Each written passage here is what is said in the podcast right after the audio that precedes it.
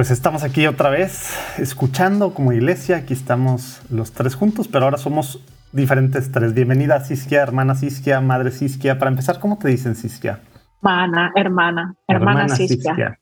Y aquí está el padre. Sí, aunque, aunque realmente. Sí, hola, padre. Hola, ¿cómo le va?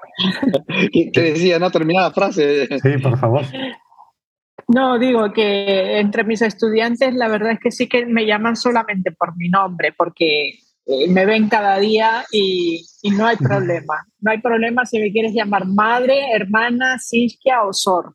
Oye, y en, la, en las redes también, ¿verdad? En las redes también muchas veces te llaman a más Siskia, ¿verdad? Sí, sí, sí. y no sé por qué. Debe ser que no inspiro demasiado respeto. o yo quisiera. demasiado. Eh, o, mucho respeto y confianza también.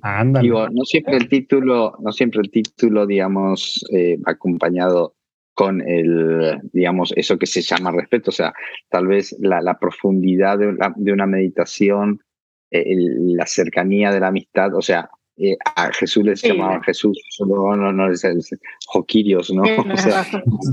sí, la verdad es que me dicen que me ven cercana y que confían mucho, eso sí. De hecho, me empezaron a llamar mi monja de confianza.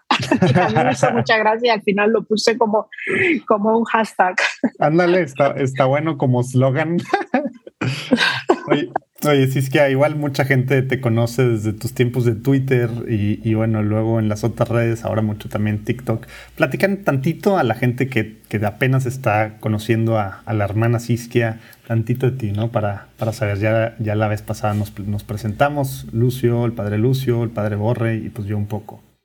¿Quién eres Siskia? ¿Qué haces? Bueno, yo, bueno, yo siempre digo que soy simplemente una mujer consagrada a Dios, pero hago muchas cosas. Eh, bueno, soy religiosa de la Pureza de María, una congregación pequeña de unas 300 hermanas nada más, aunque estamos en tres continentes.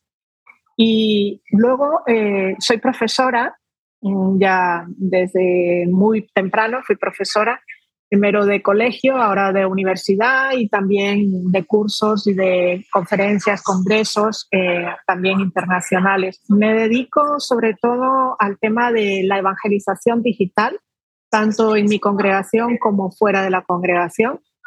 Y me siento aprendiendo con la gente con la que convivo en las redes. Mm bueno, y contar un poco tu currículum de estudio, que es interesante también, o sea, no... Ándale. claro. Bueno, pues eh, yo estudié, lo primero fue la diplomatura en ciencias religiosas, luego eh, hice licenciatura en filología hispánica, luego un máster en dirección y gestión de centros educativos, luego otro máster en periodismo y luego el doctorado también en, en comunicación audiovisual. Y concretamente, eh, mi tesis doctoral fue sobre eh, las cuentas o los perfiles católicos en España eh, en los primeros 100 días del Papa Francisco en Twitter. O sea, los, los, los... Wow, suena, sí, suena muy único. wow.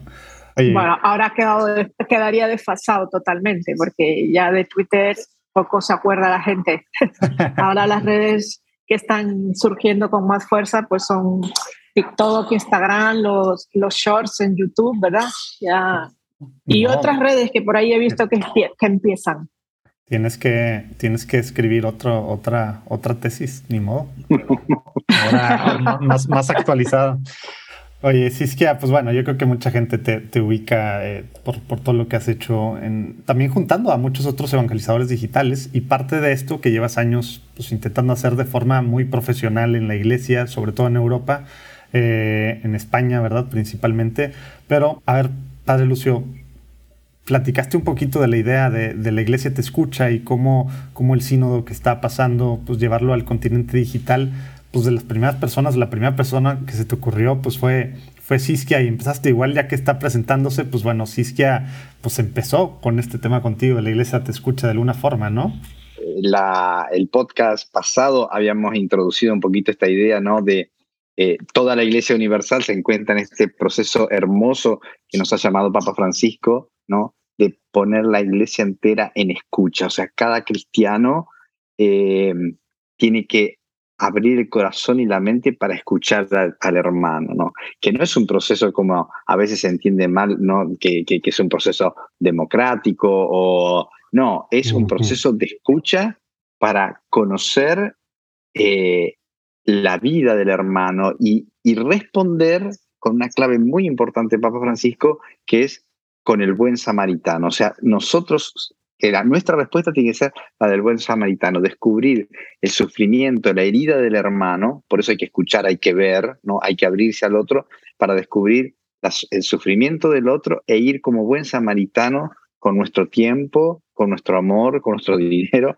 a ayudarlo. ¿no? Esa, esa es, esa es la, actitud del buen samaritano y eso es lo que nos está pidiendo el Papa Francisco. ¿no? Y el sínodo es esto, ponen a toda la iglesia en esta actitud de buen samaritano, de abrir los ojos del corazón y de la mente para ver el dolor e ir.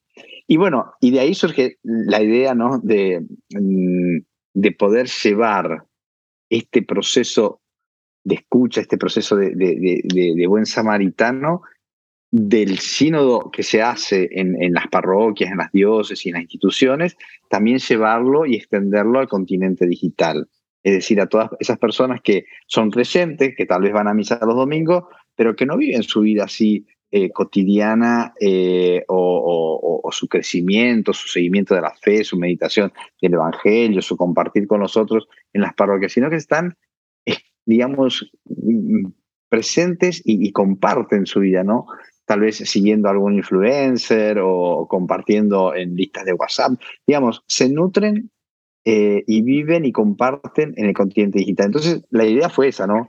Hacer llevar al continente digital para que todas las periferias existenciales puedan recibir esta caricia de la iglesia, ¿no? Abrir el corazón, abrir la mente para descubrir los sufrimientos.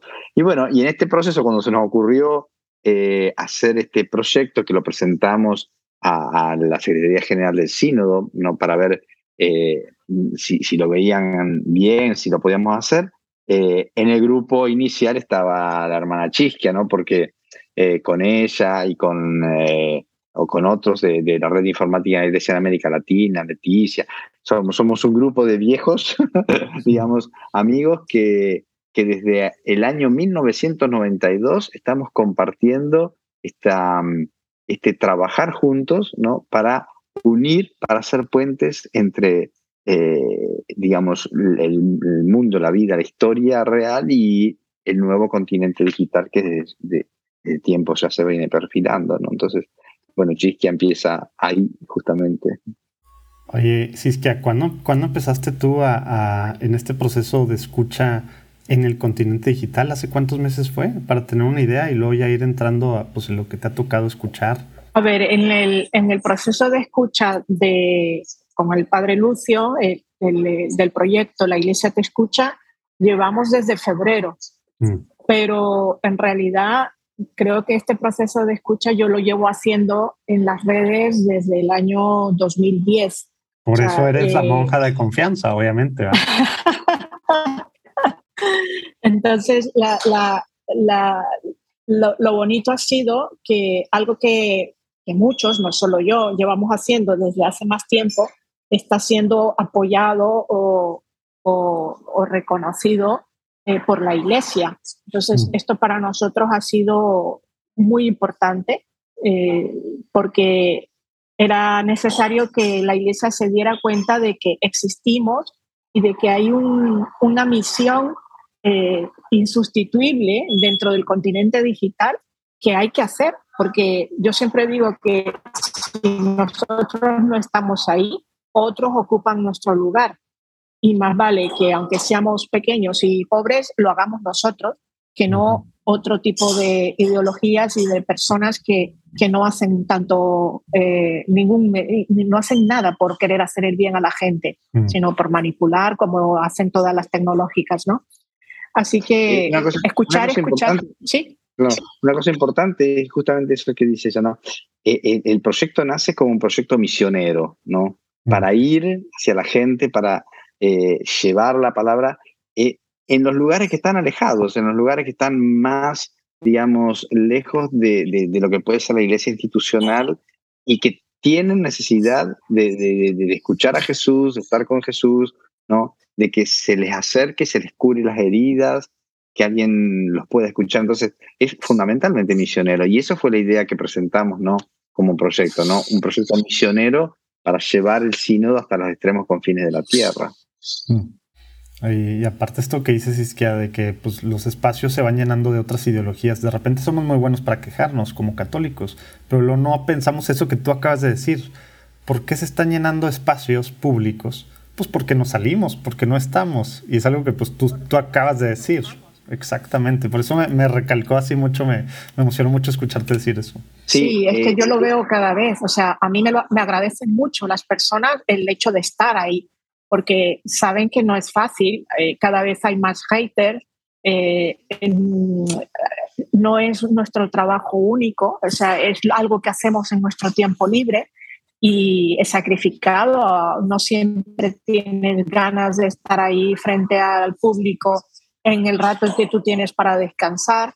Entonces es un trabajo duro y, y la gente lo sabe porque porque bueno, eh, conocen lo que hacen los influencers de otros ámbitos y saben que el trabajo viene siendo lo mismo. Entonces mucha gente nos da las gracias de estar ahí y faltaba, pues eso, faltaba que la iglesia también valorara esa, esa misión que nosotros consideramos tan importante e insustituible, porque es donde está la gente. Y esto ya lo decía el Papa Benedicto XVI. O sea, no, no, yo siempre eh, remito a la, a la carta de la 48 jornada de la mundial de las, de las, de las comunicaciones. Y, y, esa, esa carta es que a mí me parece eh, muy, muy visionaria. Muy, bueno, creo que la 48 ya era del Papa Francisco, pero seguía la línea del Papa Benedicto XVI. Es la primera del Papa Francisco, la 48, me parece. Oye, y en este. Papa, Benedicto tiene dos, dos muy importantes que son las que le dirige a los jóvenes y a los sacerdotes, donde ahí se habla por primera vez ¿no? del continente digital, de los nativos digitales, la cultura digital. Y, y Papa Benedicto dice una frase que me, me, llamó muchísimo la atención en su momento, ¿no? Y, y la uso siempre, ¿no? Dice, así como los apóstoles al inicio, ¿no? Para ganar la mente y los corazones entran a la cultura, así también nosotros ahora, ¿no? Compara este tiempo con la era apostólica y dice, estamos como entonces al inicio de una nueva historia. Y es una cosa muy bonita, ¿no? O sea, eh, aceptar ese desafío y tener el coraje de salir, porque, como decía Chisqui antes, ¿no? Esto es un lugar difícil, es un poco complicado a veces. Eh, y hay que también tener el coraje de saber eh, que uno se puede equivocar, pero la cosa linda es tener siempre en la cabeza y en el corazón lo que dice Papa Francisco, ¿no? Prefiero una iglesia herida porque sale a misionar antes que una iglesia enferma porque se queda encerrada, ¿no?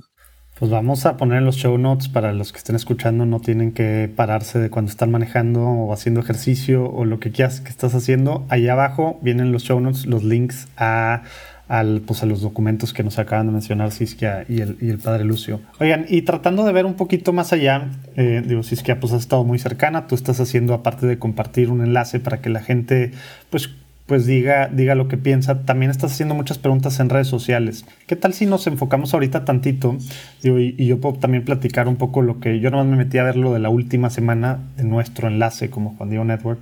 Eh, y puedo a lo mejor decir algunas cosas que yo noté comunes y resaltar tres. Bueno, quiero leerles, compartirles tres, eh, tres diferentes comentarios a una pregunta que se me hicieron muy repetitivos y simplemente para dar, para dar la idea de algo que se me hace que es un sentir al menos de esta última semana, a lo mejor para el próximo episodio va a ser diferente, y también algunos datos pues a lo mejor ya más duros, pero, pero antes de yo entrar con eso, si es que nos puedes compartir, nos quieres compartir algo que tú has estado escuchando últimamente, textualmente o así que, te acuerdes tú de, gente eh, en ciertas líneas en este proceso de la iglesia te escucha. Mira, algo que algo que repite mucho la gente es que eh, quieren una iglesia más cercana, una iglesia eh, sin tanto, o sea, dan a entender como que quieren una iglesia más al estilo de Jesús, más cercana, en la que haya cabida para todos.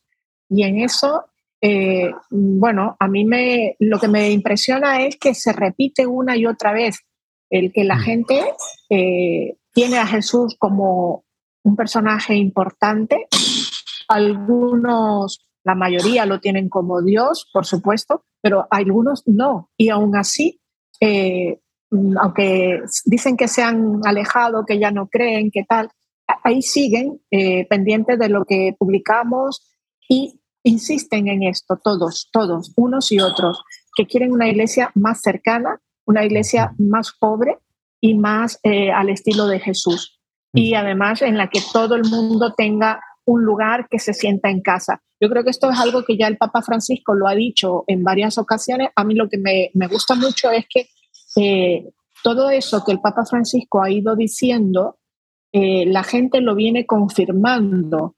Porque esta gente no es que escuche al Papa, eh, o sea, no, no están pendientes de la última noticia del Papa. Y sin embargo vienen a decir lo mismo que el Papa Francisco ha venido diciendo durante todos estos años. Y para mí eso es señal de que esto es el Espíritu Santo el que nos está pidiendo esto, ¿no? Otra cosa que, que, dicen es que, eh, que a mí me impresiona, es que eh, dan las gracias por ser escuchados. que es la primera vez que les escuchan. Muchos dicen que es la primera vez que se sienten escuchados. Y eso también impresiona, de que den las gracias por, por ser escuchados. Y, y luego eh, te cuentan también muchas, muchas experiencias negativas que han tenido eh, en la iglesia. Eso quizás lo reservamos más para la parte dura, ¿no? Pero eh, duele, duele cuando te hablan así, porque cuando la iglesia la sienta es tu madre, pues tú sabes que tiene defectos, los ves, pero que te lo diga otro, eh, como que duele más. Claro, híjole. Oye, y, bueno, los tres puntos pues al final nos deben de interpelar de alguna forma, que creo que por eso es el punto de este proceso de escucha, ¿no? Pero, pero del primer punto, uno de los tres que yo, que yo apunté, tal cual, textual, se los voy a leer porque en muchos, yo creo que la mayoría sí hablaba de este tema de acercamiento, pero me gustó cómo esta persona lo, separó en tres, que al final, pues ya viéndolo, es, es, lo mismo, ¿no? Dice uno, o sea, los enumera, dice uno, mayor acercamiento de sacerdotes a la feligresía, participando en las actividades pastorales. Dos, misionar a las periferias de las parroquias. Tres, promover y desarrollar más la pastoral social de cada parroquia. O sea, como que se me hizo un buen, en vez de leer muchos en el mismo sentido, dije, pues como que se me hizo un buen resumen de una respuesta textual, ¿no? Y, como que eso que dices tú de cercano, pues aquí lo pone en la parte social, en la parte periferias, en la parte de sacerdotes con, los, con los fieles, ¿no? Me, me, gustó la forma.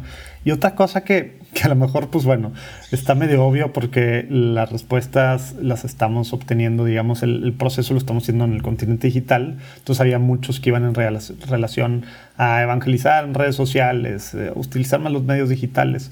Y me gustó uno que, que como que lo, lo pone muy directamente, que dice, siento que la iglesia necesita tener buen marketing porque solo lo malo hace ruido y el bien que hace la iglesia casi nadie lo conoce creo que a través de redes podemos dar a conocer todo lo que la iglesia hace, todos compartir la misma info y hacerla viral. Fue así como si fuera una platicada, ¿verdad? Eh, pero, pero me gustó cómo lo está haciendo. Pues claro, se hace viral lo malo, todas las cosas terribles que, pasan y muchas cosas que sí son culpa de nosotros como iglesia o como católicos en lo personal. Y lo bueno, todo lo lo grandísimo bueno, pues no lo estamos haciendo viral, no lo estamos comunicando, marketing y demás, digital. Me, me gustó cómo usa ciertas palabritas, ¿no? Se ha, se, ha, malinterpretado muchas veces lo de que tu mano derecha no sepa lo que hace tu izquierda. Ándale, ándale. Y yo creo que eh, hay, hay, hay unas ciertas mentalidades o, o, malentendido, humildad malentendida que ha hecho también daño. Yo creo que eso es cuestión de, de, formación de, de, una época. Sí, y pues bueno, la iglesia de repente nos tardamos un poco en, ir, en ir, ir, ir, cambiando en estos temas que pues no tienen que ver con el fondo, ¿verdad? Sino es más la forma de estar haciendo las cosas hacia afuera. Sí, también, también es un fenómeno de cambio cultural, ¿no? Claro. Eh, y, y, por eso es, tan importante, ¿no? Lo, eh, el Evangelio Nunciandi, ¿no? Que mm. el Evangelio no se eh, identifica con ninguna cultura, pero las, las, tiene que penetrar todas, ¿no?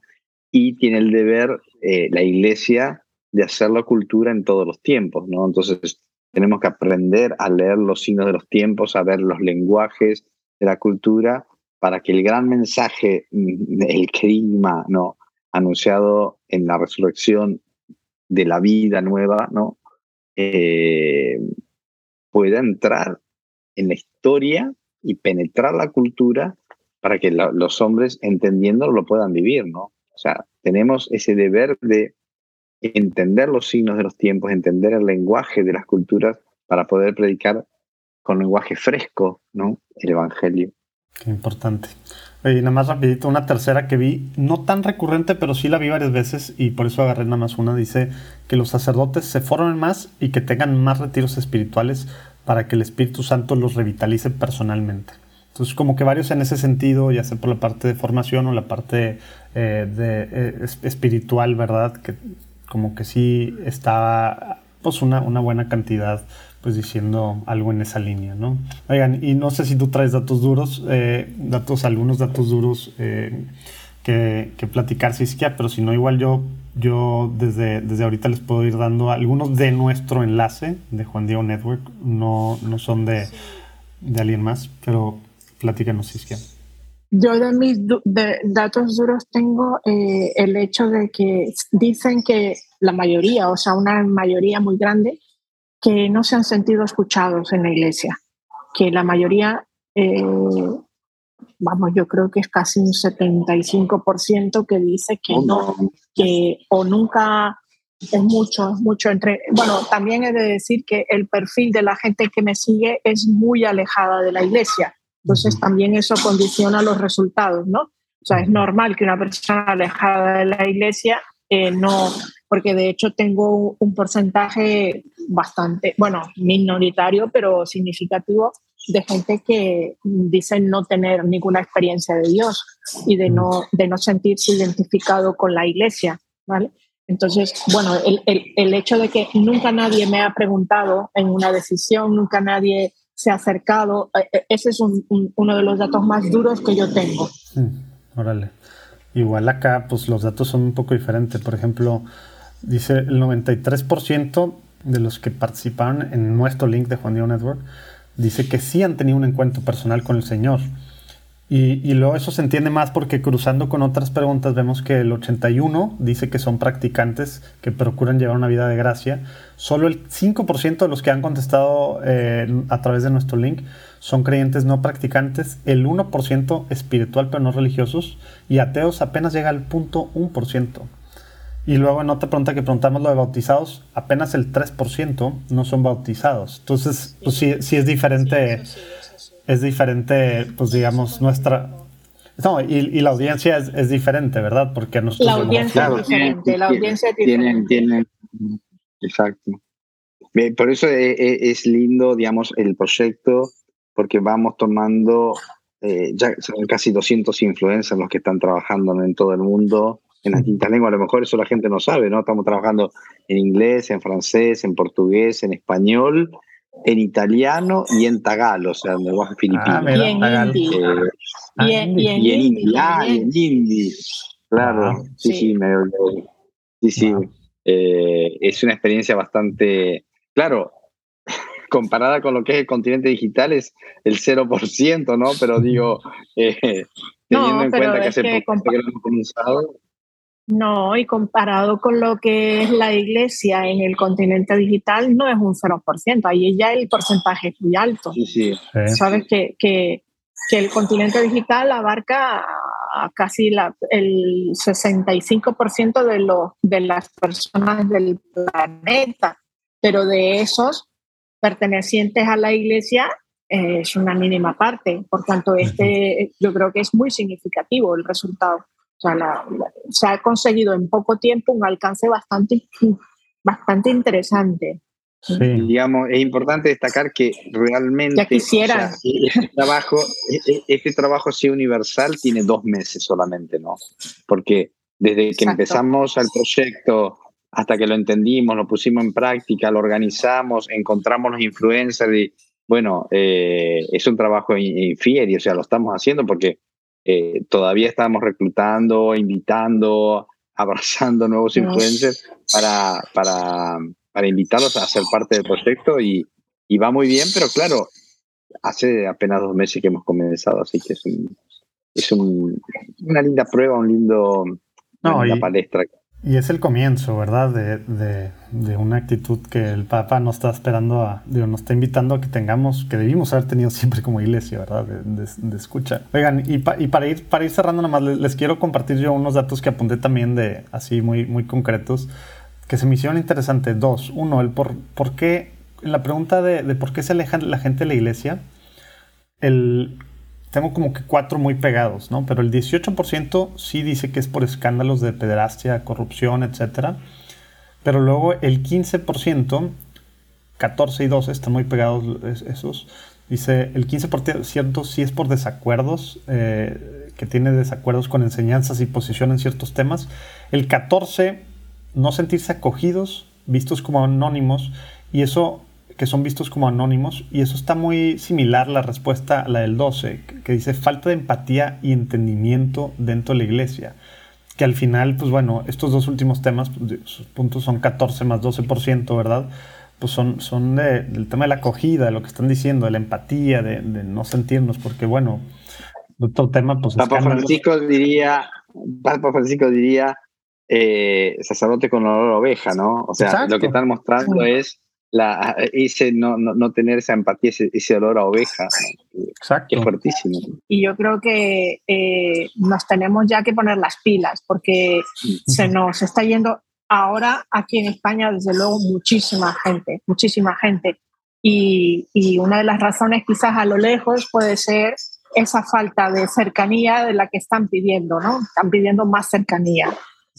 Y también hay otra cosa, ¿no? En el tema de las redes, eh, la capacidad que tienen muchos para utilizarla, ¿no? Que, eh, digamos, nosotros estamos, nuestra pastoral no ha bajado en las redes con la misma fuerza, con la misma capacidad, con la misma belleza, digamos, de, y con toda la belleza que puedes tener, ¿no? O sea, digo, porque son, son instrumentos que tienen una capacidad de transmitir importante cuando no los usa bien. Entonces, creo que tenemos mucho camino para hacer, ¿no?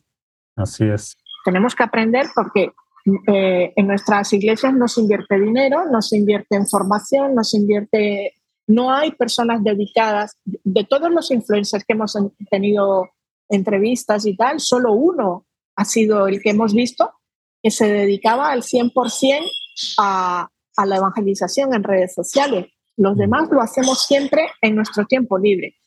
ya es importante eh, darle su lugar. Yo, creo que también dice mucho, que es lo que mm, Papa Francisco con el sínodo quiere despertar, ¿no? Em, que eh, en, la, en, la, Iglesia Católica tenemos, la, digamos, el pensamiento de que la pastoral, la misión la hacen las curas, las monjas, ¿no? Un poco los mm. catequistas y, bueno, no mucho más, ¿no? Y, y entonces, mm, digamos, desde el Concilio Vaticano II en adelante, ¿no? Eh, y Juan Pablo II con el, el Inicio, o sea, y, todos, ¿no? Benedicto, em, eh, Francisco, invitarnos a ser todos misioneros, a ser todos ser parte de la iglesia, estar todos conscientes de que la iglesia somos todos y la hacemos todos y todos tenemos que llevar adelante, ¿no? Y desde el testimonio a la palabra tenemos que, que hacerla juntos, ¿no? O sea, no es competencia de algunos, porque el fermento en la masa lo hace cada uno ahí donde está, pero no solo pasivamente, siendo, que es importante, siendo, viviendo el Evangelio, también predicando, enseñando, curando las heridas, siendo samaritanos de la cultura. Exactamente. Oigan, oigan y, el, tiempo, el tiempo se nos está yendo, ya se nos fue, pero se ha puesto buena la platicada. Si es que ah, compártenos, compártenos antes de, de, pues de, cerrar con algún, alguna idea, algún pensamiento del Padre Lucio alguna cosa que te haya, que, que sí, dices tú, llevas desde el 2010 en este, pues en este escucha en las redes sociales, pero pues bueno, como tú dices, a lo mejor estabas medio sola o tú tratando de organizar a otros y demás, y ahora en este proceso, digamos ya de algo parte oficial de la iglesia, ¿qué, qué nos puedes contar que, que, has, que has notado, algún testimonio personal que, que te ha impactado eh, por esta forma de estar haciendo algo como iglesia, eh, escuchando en las redes sociales? Sí, Mira, mm, varios, varios me han dicho, eh, no te sé decir el número exacto porque son varios, que, que, han vuelto a la iglesia. Varios me han dicho que, que vuelven a la iglesia. Pero sobre todo ha habido eh, dos personas que han pedido el bautizo Mm, o sea, eso es muy importante, creo. A una de ellas estuve ayudándole a buscar con qué, en qué parroquia, con qué sacerdote. Al final me decanté por unos carmelitas porque no, no, no tenía muchas referencias de los demás. Y sé que el padre Damián también ha bautizado, bueno, ha sido padrino, el padre Damián, ahora recientemente, de una chica que también se acaba de bautizar, una chica ya de 20 años. Te, tengo que, interrumpir. O sea, ¿cómo sale eso? ¿En tus redes te vieron? Y por, por esto escuchan, nada más danos un poquito de contexto, cómo este tema de que al final termina bautizándose con los carmelitas. Sí, eh, eh, me seguía en TikTok y un día me seguía, llevaba varios, varios meses siguiéndome, y un día me escribió por privado en Instagram, porque en TikTok no se puede escribir por privado si no le siguen, ¿no? Entonces me escribió por privado en, Instagram y me, y me dijo, hermana, eh, quiero bautizarme. Además, hermana, quiero bautizarme y tal. Entonces, claro, yo le empecé a preguntar que por qué se quería bautizar y tal, y, y me dijo que se había ya convencido de que Jesús era el Señor y que ella quería ser parte de la cristiana, ser parte de la iglesia. Y entonces ya a partir de ese momento fue cuando le pregunté que, porque no, ella no tenía ni idea de qué es lo que tenía que hacer para bautizarse. Y sí podía, porque es que eso es lo curioso. Varios me han preguntado, que no sé si luego se acaban bautizando o no, pero sí que varios me han preguntado, eh, tengo tantos años, ya más de 20, ¿puedo bautizarme? La gente se cree que solo se puede bautizar la gente pequeña, los niños. Y no, o sea, claro, ellos no tienen ni idea. Yo, claro que te puedes bautizar. Y entonces, bueno, se, se bautizó. Bueno, eh, eh, le empecé a preguntar de qué ciudad era. Era de aquí de España, de, de Andalucía. Eh, y empecé a mirar las zonas, a ver qué parroquias había, etcétera, etcétera. Y ya la puse en contacto. Y yo luego ya me desentendí también, la verdad, porque eh, la puedo volver a encontrar, pero respeto mucho eh, que la gente sea la que yo no quiero ir detrás de nadie, porque no, no quiero hacer proselitismo, sino que la gente viene, me dice, confían y cuando quieren vuelven y si no quieren no, no pasa nada, ¿no? Y bueno, yo le expliqué que tenía que hacer unas catequesis, que tenía que tal, y no estaba de acuerdo y, y nada, se bautizó. O sea, eh, pero, pero sí que, sí que mm, varias personas, más de 10, me han preguntado que si se podían bautizar siendo adultos. Entonces, esa inquietud sigue surgiendo, sigue surgiendo. Y eso, eh, eh, para mí, creo que es una responsabilidad nuestra estar ahí presentes cuando, cuando a mí me dan ganas de, de marcharme de las redes, siempre pienso, eh, es tu misión, o sea, pienso en esta gente y digo, vale la pena, ¿no? O sea, es que eh, no podemos hacer, no podemos no, estar, porque es que lo que decía al inicio, cuando no estamos, otros ocupan nuestro lugar. Exactamente. Wow, qué, padre escuchar estas, estas palabras, estos testimonios. Y, me imagino que tienen más detalles de, otros tantos más y cada uno de los evangelizadores. Muchos, muchos, porque cuentan sus, cuentan sus historias personales, muchísimos, muchísimos. De hecho, bueno, una persona que, que era periodista, eh, tenía cáncer, eh, fue una conversión muy bonita también porque eh, no creía y con la enfermedad empezó a creer. Yo le regalé una virgen de esas que se pueden estufar en la mano y luego escribió un libro y, y, en uno de los capítulos cuenta esta conversión y cuenta lo de la Virgen y cuenta todo esto. Entonces, bueno, hay cosas interesantes. La verdad es que Dios, Dios sigue actuando también en la red. Wow, oye, pues padrísimo escuchar y padrísimo tenerte en, este episodio, Siskia. Padre Lucio, ¿a qué nos invitas? ¿Qué, qué, con qué te quedas de, esta plática? No, bueno, la, la, la invitación ¿no? de, es a, sumarse a este flujo de gracia, a esta caricia que, que la iglesia quiere darle a toda la humanidad, ¿no? Especialmente a los que están más alejados, a los que están más solos. O sea, la invitación a todos a sumarnos a este proceso sinodal que es escuchar, acariciar, curar ¿no? a la gente, al, que está al lado nuestro, ¿no? al que quedó eh, herido en el camino, al que quedó solo, al que quedó tirado, como nos dice la parábola del buen samaritano. ¿no? Sumarnos todos acá. Eh, para cambiar el mundo hace falta que Jesús entre, que lo ilumine que cure las heridas y que nos dé la esperanza de, la vida nueva. Entonces, esta es la misión que tenemos todos, ¿no? O sea, de, escucharlo a Jesús, llevarlo a nuestro corazón, ir hacia el hermano y dárselo. Entonces, la, invitación es hacer, a, verdaderamente hacer una iglesia sinodal, porque cada uno de nosotros se pone en esa actitud, ¿no? De escucha y de buen samaritano de toda la cultura, que abramos nuestros ojos a partir de lo más cercano, no, no, no, no, no pensar en grandes cosas, sino el más cercano, nuestro esposo, nuestra esposa, nuestro hijo, nuestro hermano, nuestro eh, colega, nuestro vecino, o sea, ese prójimo, ¿no? Del cual yo soy su prójimo, ¿no? Entonces tengo que acercarme para llevarle eh, y, curarle sus heridas. Entonces, que, que esta sea la dinámica a la que cada uno de nosotros, llamados por Papa Francisco, nos ponemos en el camino como buenos samaritanos. Eso. Pues gracias por la invitación y hay que hacer la nuestra entonces. Y gracias a ti por invitarnos a este programa. Oh, eso, pues también es, de agradecer. Es de, todos, es, nuestro. La iglesia te escucha. Pero bueno, Dios los bendiga. Nos vemos en el próximo episodio. Gracias, Isquia. Gracias, Padre Lucio. Un abrazo, que Dios los bendiga. Muchas gracias. Un abrazo, bendiciones.